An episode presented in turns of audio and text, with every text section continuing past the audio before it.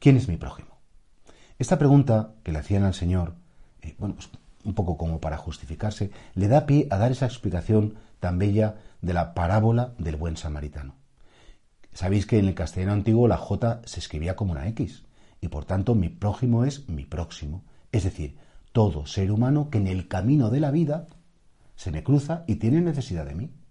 Y fijaos que bonito como al principio, pues este hombre que había caído en manos de los ladrones, pues bueno, pasa un sacerdote, no se quiere complicar la vida. Es que no era su prójimo. Pasa un levita, no se quiere tampoco complicar, uff, qué lío todavía. Y pasa un samaritano que en teoría era realmente pues una persona no creyente, no era del pueblo de Israel, eh, eh, se llevaban fatal unos cuantos, pero él no le importó si era judío o no era judío, no le preguntó la religión, vio que estaba en el camino de su vida, vio que le necesitaba y no lo dudó. E incluso puso parte de su dinero para después en la pensión que le socorrieran y que le ayudaran. Qué bonito es sabernos comportar con los demás como un prójimo. Y, en eso va lo que es la, bonomía, o sea, la bondad del corazón. Por supuesto que nosotros los cristianos hacemos las cosas por amor a Dios. Sí, pero también, ¿por qué no decirlo? Porque Dios quiere que amemos al hombre. ¿Cuántas veces en la vida se nos cruzan personas que nos necesitan? A lo mejor no lo van a pedir de rodillas, ayúdame, pero sabemos que sí, personas que están más solas, más solas que tú. O no, no, es que yo estoy muy solo. Y dice, pues a lo mejor hay personas que están más que tú. Personas que tienen necesidades materiales, o que las escuchen, o lo que sea. No des una vuelta no te comportes con los seres humanos que tú seas consciente que tiene una necesidad, no te escapes.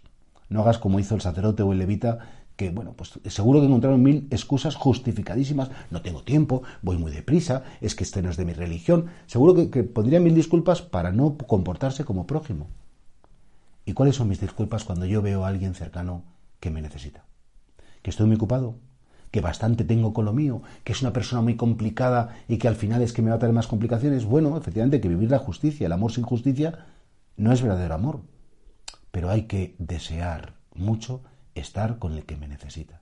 Y por tanto nos podríamos preguntar si somos conscientes, porque a lo mejor podemos ser tan frívolos y estar tan metidos en nuestras cosas que no tenemos ni mirada para ver a los caídos, que no tenemos ni tiempo para pensar en otros que no sean personas que me interesen a mí o que les pueda sacar un partido. Siempre el Señor pondrá en el camino de nuestra vida alguien que sea un prójimo, es decir, alguien que tirado en el caminar de la vida necesite una mano que le levante, una mano que le acaricie, una mano que le cure. Y tú te tienes que preguntar, ¿yo quiero ser prójimo? ¿Yo porque soy discípulo de Jesús? ¿Porque realmente creo en Él?